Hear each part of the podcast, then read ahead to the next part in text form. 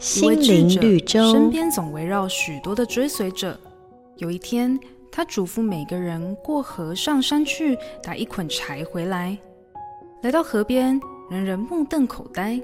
只见洪水从山上倾泻而下，只能无功而返，个个垂头丧气。唯独一位小兄弟神色轻松。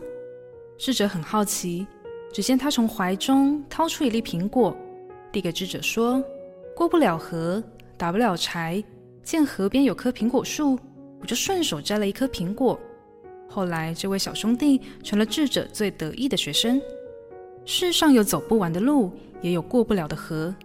面对无法预期的状况，如何还能轻松自在？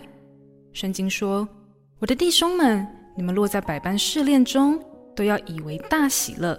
大喜乐有可能吗？遇到困难问题，应该都会，哎，怎么会这样？但上帝却要我们以为大喜乐，因为上帝讲的是我们的态度。当你有美好喜乐的态度，你的人生是有指望的。”你可以跳脱所有的困难，再次迎接上帝给你的盼望。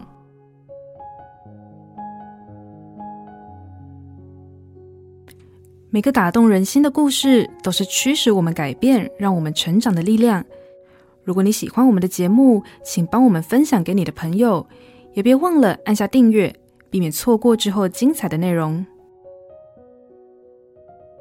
瑞园银楼与您共享丰富心灵的泉源之旅。